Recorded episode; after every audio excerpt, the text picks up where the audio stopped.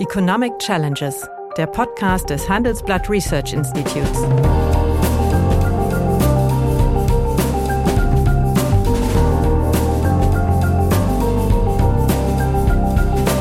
Bert Röhrup, der Chefökonom des Handelsblatts, diskutiert mit Michael Hüter, dem Direktor des Instituts der deutschen Wirtschaft, wöchentlich aktuelle wirtschaftliche Herausforderungen. Für Deutschland wie für die Weltwirtschaft. Hallo, meine Damen und Herren. Guten Tag, lieber Michael. Hallo, lieber Bert. Am 11. November 2021, also vor knapp zwei Jahren, äh, bestätigte das Zentralkomitee der Kommunistischen Partei Chinas, natürlich auf Vorschlag des Präsidenten Xi, äh, den schon vorher erhobenen Anspruch, dass das Land bis 2049, also dem 100. Jahrestag seit äh, der Etablierung der Volksrepublik China, zur größten Volkswirtschaft der Welt geworden sein soll. Nun ja, richtig ist, äh, die Entwicklung äh, nach der Reform von Deng Xiaoping Anfang der 70er, Ende der 70er Jahre war rasant, das Land senkrecht äh, aufgestiegen. Aber seit den brutalen Lockdowns zur Bekämpfung von Corona ähm, ist das Land irgendwie, habe mein Eindruck, außer Tritt geraten.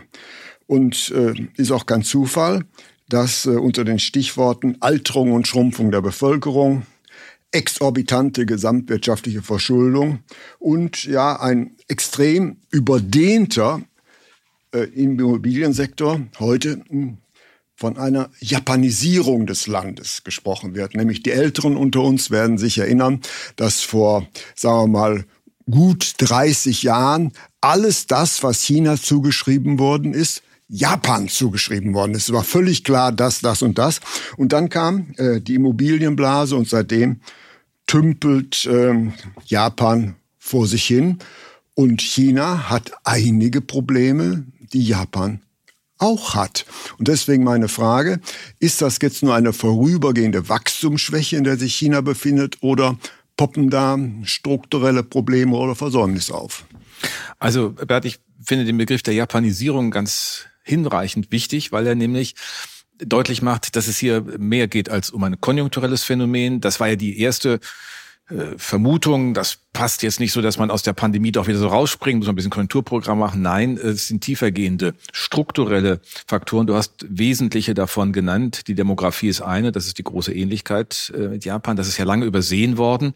Jetzt häufen sich die Prognosen, ähm, wo das hinführt. Und man sieht im Übrigen auch, wenn man einmal so eine Politik gemacht hat wie die Ein-Kind-Politik, dass sich Familien, dass sich private Haushalte darauf einstellen. Nein, man kann die Bevölkerung die Geburtenzahl runterprügeln aber hoch kriegt man sie kaum. Es ist schwierig, ne? Selbst in, in ähm, Deutschland, wo wir die Erfahrung haben, dass äh, ja nicht geprügelt, sondern durch den Pillenknick der ja. 60er Jahre, dann in der, äh, das Phänomen nach der Wiedervereinigung in neuen Ländern, wo sie auf äh, eins oder noch darunter ging, und dann hat sich das aber wieder Richtung 1,4, 1,5 normalisiert, aber mehr ist auch nicht drin. Die Befragungen zeigen, dass etwa äh, die, die, die gewünschte Fertilitätsrate eher bei 1,7 liegt. Das ist aber keine große Differenzierung. Ja. Aber für China ist, äh, glaube ich, nochmal ganz wichtig, dass sich einfach private Haushalte, Familien in ihren Vermögensdispositionen, in ihren Ausstattungsmerkmalen, in ihren Einkommensströmen darauf einrichten. Deswegen äh, ist eher davon auszugehen, dass die Geburtenrate weiter niedrig bleibt, bei etwa eins oder etwas über eins. Mhm. Und sie ist ja auch nochmal seit 2015, als die Ein-Kind-Politik aufgehoben wurde. Zwei Kind Politik. Jetzt wird ein Drei-Kind. Ich meine, deswegen man ja nicht drei Kinder, sondern es ist runtergegangen. Das heißt, die Gesellschaft steht einmal hier in der schwierigen Voraussetzung. Das zweite Thema, Immobilien ist ja eng damit verwoben. Wir haben äh, eine hohe Bindung äh, der Haushalte in ihren Immobilien. Die haben da Schulden für aufgenommen, Eigentum erworben.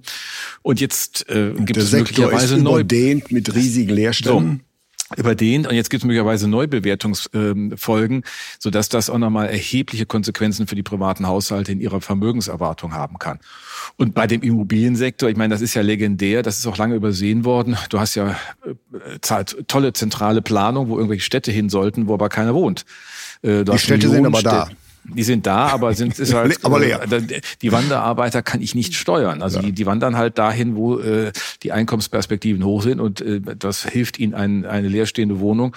Äh, aber wenn dort keine ökonomische Kraft vor Ort ist. Und im Übrigen sieht man auch, auch dort Fehlallokation von Kapital, dass wir große Millionenstädte, 12, 13 Millionenstädte haben mit völlig äh, inadäquate Infrastruktur, mhm. also zwei U-Bahn-Linien oder so, also wo du eigentlich die Bevölkerung gar nicht richtig ähm, organisieren kannst. Und das sind äh, Dinge, die im Augenblick greifbar werden.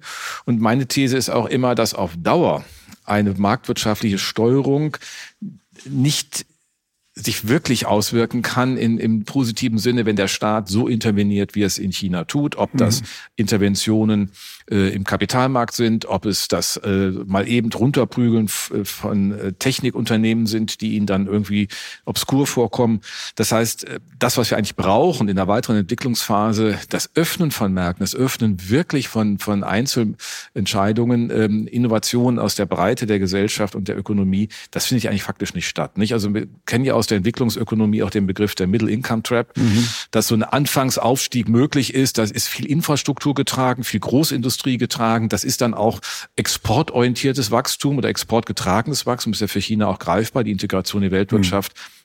Hat verschiedene Phasen gehabt mit Billigprodukten, mhm. dann mit Technologieprodukten. Mhm. Aber ähm, im Grunde in der Breite eine marktwirtschaftliche Steuerung zu organisieren, ist eine andere Frage. Und deswegen bleiben da auch viele hängen. Und das, glaube ich, ist auch eine zweite Beschreibung neben der Japanisierung, mit der Middle Income Trap, dass China tiefgehende strukturelle Probleme hat.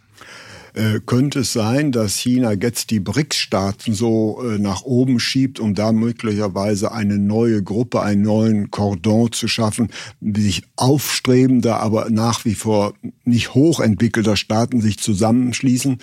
Könnte das vielleicht äh, ein Weg sein, um das geopolitische Gesamtgewicht und auch möglicherweise die Auslandsperspektiven zu erweisen, dass das dahinter liegt? Also ja, das, das kann ich mir kann ich mir vorstellen. Nicht in der Erwartung, dass die auf einmal gute Freunde mit Indien werden. Das hat man ja auch eher bei dem BRICS-Gipfel jetzt in Südafrika gesehen, dass der Herr Modi in seinem Flugzeug sitzen geblieben ist, weil Ramaphosa nur irgendeinen Minister geschickt hat und äh, der mich zeitgleich Xi Jinping zum Staatsbesuch begrüßte.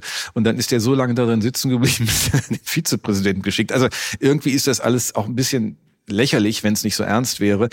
Aber ich glaube, diese Geschichte mit dem BRICS ist vor allen Dingen eine, die in der Summierung halt ein Gegengewicht beschreiben soll, wie du es nennst, und ähm, natürlich auch Skalierungsräume eröffnet. Also das Stichwort äh, nicht mehr über SWIFT ähm, beispielsweise die, die Zahlungssysteme zu haben, sondern über dieses ähm, ZIPS, äh, das, was ja. die Chinesen dort ähm, entwickelt haben, das Cross-Border Interbank Payment System. Eine Enddollarisierung. Genau, Enddollarisierung, äh, aber vor allen Dingen auch ja. bei Infrastrukturen. Und das ist natürlich etwas, was sie auch nutzen, wenn wir zeitgleich versuchen, über den Ausschluss aus SWIFT Sanktionen zu verhängen. Das heißt, da schwächen wir das selbst, das System, wo es eigentlich wirken soll.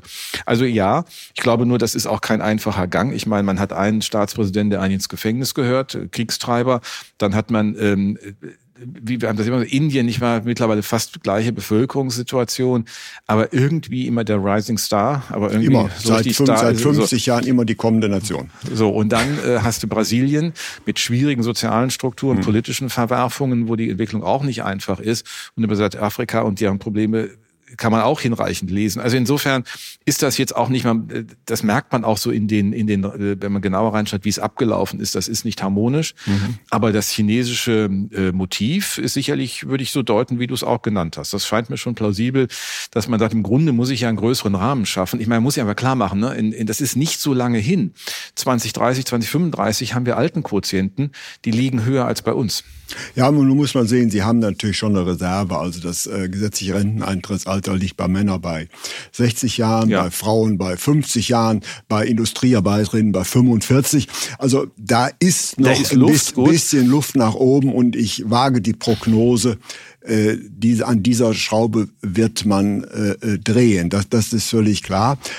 Aber lass mich einen nur ja, das hat aber wiederum negative Rückschläge, denn wenn die äh, wenn die Großeltern nicht zur Kinderbetreuung ja, zur Verfügung stehen und die sind ja relativ jung und können es jetzt noch, könnten es eigentlich, ne? Dann aber im Erwerbsleben bleiben und das dann nicht können, habe ich natürlich wiederum einen geringeren Anreiz, mhm. mehr Kinder in die Welt zu setzen, mhm. denn die Frage der Betreuungsinfrastruktur ist ja auch nicht äh, wirklich geklärt. Mhm. Also insofern, äh, das mag helfen. Da bin ich auch völlig bei. Das werden die auch irgendwann machen müssen, ja. weil das wäre ja alles absurd. Aber ähm, es ist nicht so, dass die damit in eine völlig andere demografische Situation hineinlaufen, dauerhaft. Äh, könnte vielleicht noch einen anderen Grund geben. Es ist ja auch so, wenn wir mal den Vergleich zwischen Japan machen. Mhm. Äh, der japanische Aufstieg ist ja nicht urwüchsig marktwirtschaftlich getrieben worden, sondern war letztlich, wenngleich Japan sich als äh, Marktwirtschaft geriert, eine staatliche Veranstaltung. Mhm. Und der chinesische Aufstieg ist auch eine staatliche Veranstaltung. Man spielt doch dort nur mhm. Marktwirtschaft.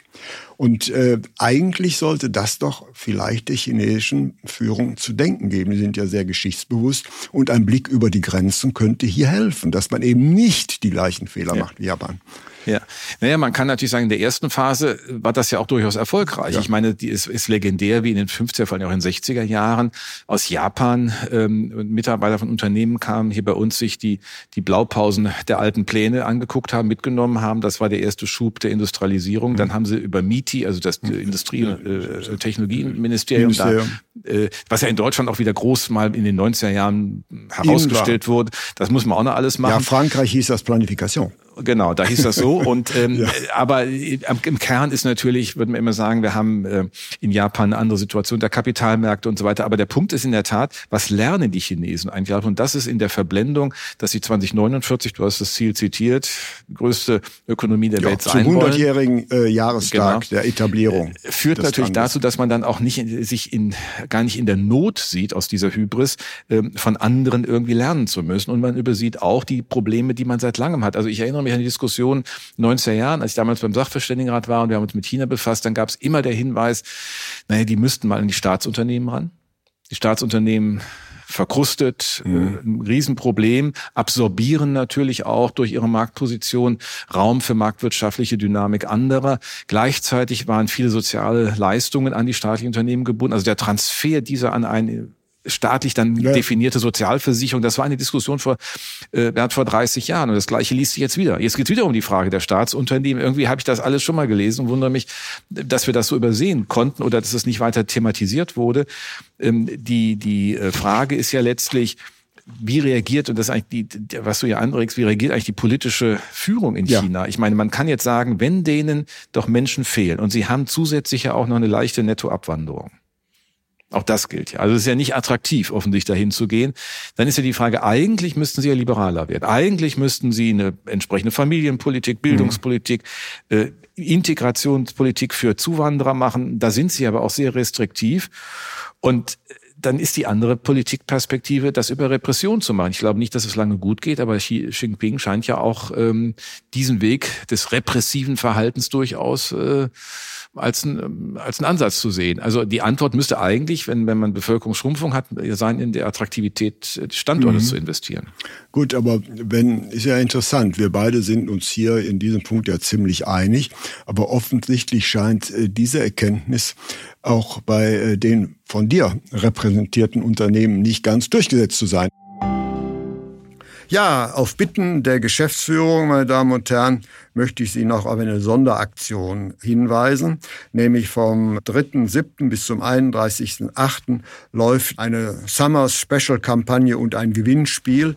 In dieser Zeit können Sie statt vier Wochen jetzt für sechs Wochen das digitale Handelsblatt für einen Euro äh, beziehen und zusätzlich werden unter allen Teilnehmern zehn Amazon-Gutscheine im Wert von 500 Euro verlost. Und äh, ich sollte Sie darauf hinweisen, sich dieses Sondersommer Sommerangebot einmal anzusehen und zwar unter www.handelsblatt.com slash summer special. Vielen herzlichen Dank. Ich hoffe, Sie besuchen diese Seite intensiv.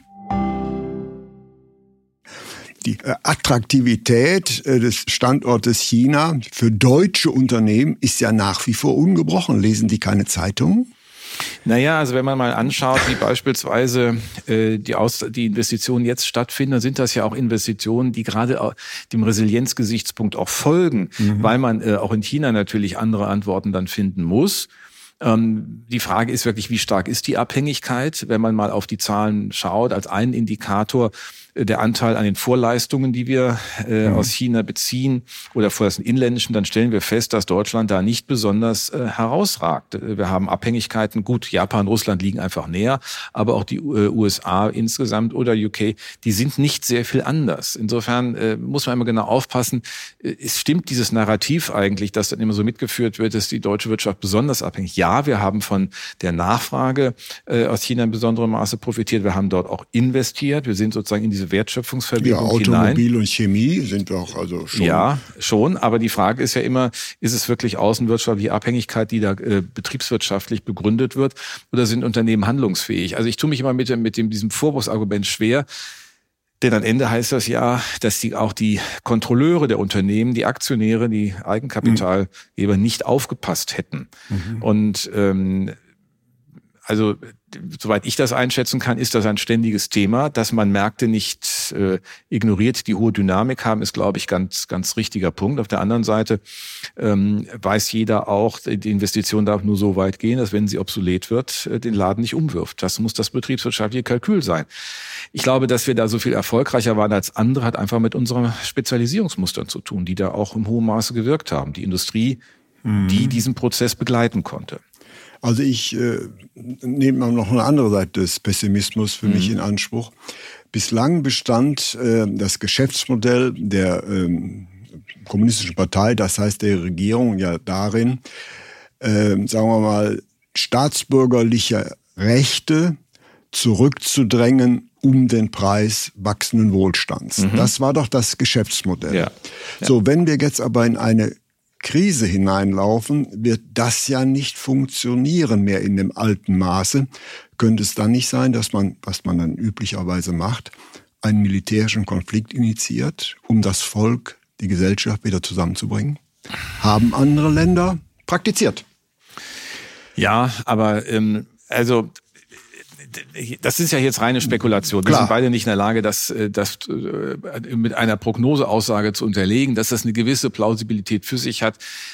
Ja, aber es hat natürlich auch hohe Kosten. Ja. Und ich meine, man muss einsehen, ähm, die chinesische Volksarmee oder wie die heißt, Volksbefreiungsarmee hat ja nie ähm, in den letzten Jahrzehnten irgendwelche Waffen Erfahrung, Waffengang-Erfahrung mhm. hat. Und die, die sie hatte, selbst äh, mit der Grenzstreit mit den Russen, das hat eigentlich eher ein schlechtes Licht auf die chinesische äh, Handlungsfähigkeit der Armee geworfen. Also insofern bin ich mir da nicht so sicher, dass die natürlich jetzt versuchen, mit Auslandsstandorten, Djibouti, jetzt in Kambodscha, mhm.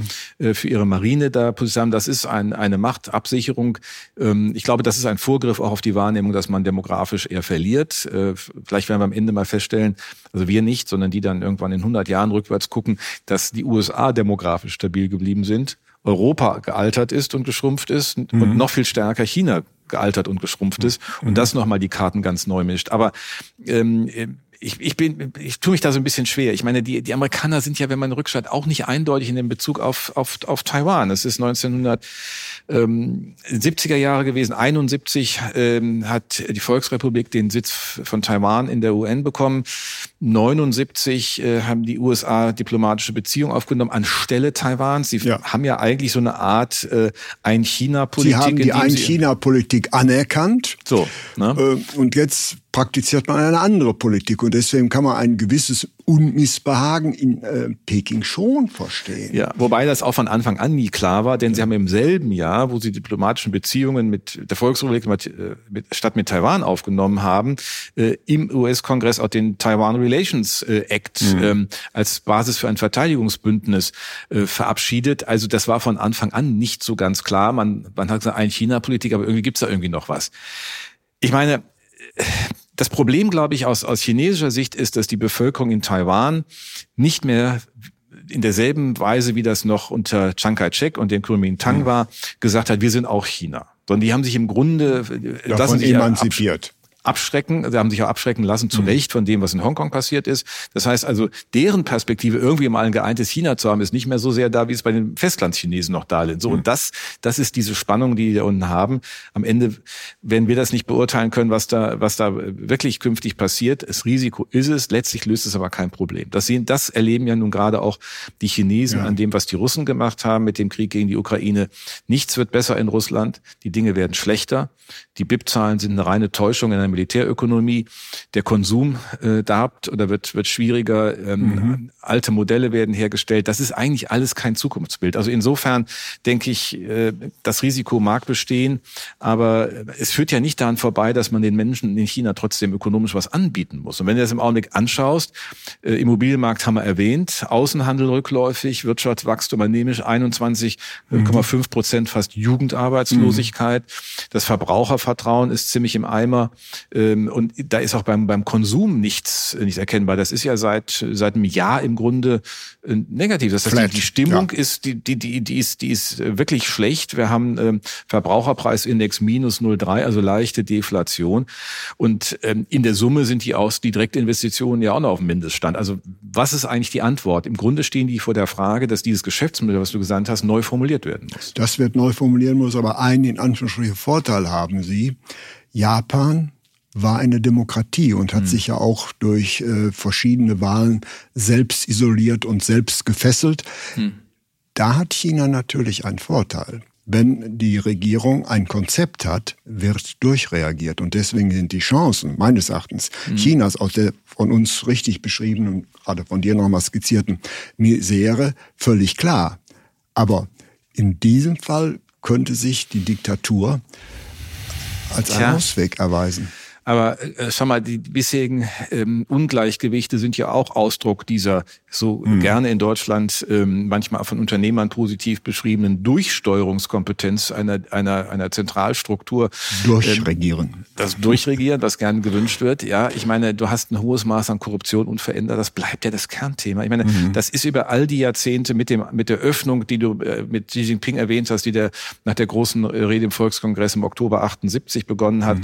Die Öffnung, das war immer die Diktion damals, die Öffnung des Ökonomischen zur Marktwirtschaft, aber sie werden immer eine äh, äh, Diktatur äh, des Proletariats bleiben. So, das war die, die der gleich, das mhm. kam in einem Satz. Das passt zu uns nicht. Das heißt so. Und jetzt erleben Sie ja, dass die Menschen wahrscheinlich darauf reagieren. Was wie reagieren sie eigentlich mit innerer Immigration? Ich kann aber mit einer Gesellschaft, die in innerer Immigration in ihren SUVs sitzt und in ihren Häusern, die Schweinegeld mhm. kosten, die sich vielleicht gar nicht mehr bedienen können, auch auf Dauer ähm, mhm. keinen Blumentopf gewinnen, um es mal flapsig zu sagen. Das heißt, die Frage ist schon, mit welcher Dynamik und mit welchem Versprechen an Dynamik äh, geht man äh, in die Gesellschaft hinein und sagt, was muss man dafür tun?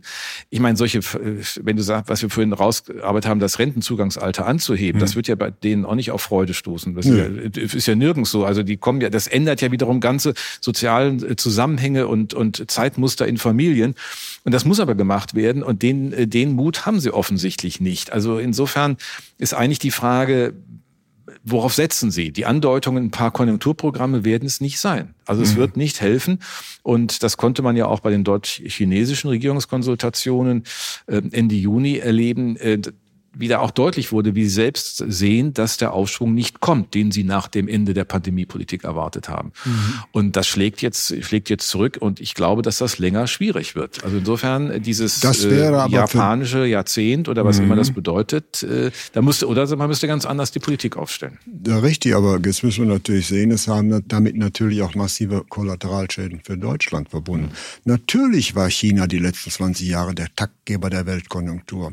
Und natürlich hat Deutschland massiv davon äh, profitiert. So, und wenn jetzt unser beider Erwartungen, dass die Erholung äh, mühsam wird und der alte Wachstumspfad von vier bis fünf Prozent bis auf weiteres nicht mehr erreicht werden kann, na ja, dann hat ja äh, ein Teil dieser Anpassungslasten, äh, die auf China entfallen, äh, wird dann aber von Deutschland getragen. Nämlich Deutschland ist ja im hohen Maße abhängig von einem florierenden China.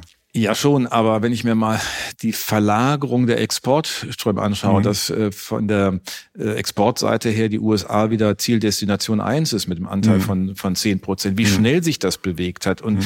wie erfolgreich die deutschen Unternehmen dann auch sind, in den USA an dem dortigen Strukturwandel mitzutun und mitzutun, dann macht mich das nicht so richtig pessimistisch. Klar ist, ich, ich meine, China ja nicht wegbrechen, wird jetzt hier gar nichts mehr geben. Es wird aber, die, die Dynamik wird eine andere sein, das glaube ich schon. Und es wird diesen unge manchmal so wahrgenommen ungebändigten ähm, Kapitalismus so nicht mehr geben. Das heißt, es wird alles ein bisschen normaler und man wird auch feststellen, dass ähm, einfach Grenzen des marktwirtschaftlichen Systems dann sichtbar werden, wenn es nicht demokratisch eingebettet ist, wenn es keine zivilgesellschaftliche mhm. Grundlage gibt, weil das sind genau die Dinge, die die Differenzierung von ökonomischen Modellen auch mit beschreiben und auch bei uns und Europa einen großen Vorteil markieren.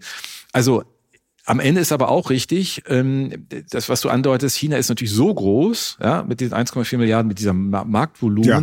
Wenn immer gesagt wird, ja, dann orientiert euch mal um. Naja, wo in der Summe sollen denn die Dinge, diese Mengen kompensiert werden? Das kriege ich natürlich auch nicht hin. Ich meine, wir stellen uns dann hin und machen Mercosur-Verhandlungen über Jahrzehnte und dann sind wir fast fertig und dann kommt die Europäische Union, getrieben auch von der deutschen Außenpolitik. Mhm. Ja, jetzt müssen wir noch ein paar Kriterien einbauen, die vorher nie diskutiert worden sind. Also wenn mhm es hängt auch sehr davon ab, wie setzen wir den Rahmen für die Außenwirtschaftspolitik. Mhm.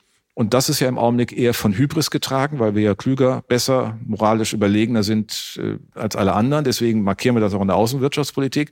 Das wird nicht tragen. Und es wird mhm. auch schmerzhaft immer greifbarer, dass wir kein äh, TTIP haben, also kein mhm. Handels- und Investitionsabkommen mit den USA. Jetzt kann man sagen, es hat im Augenblick eh keine Chance.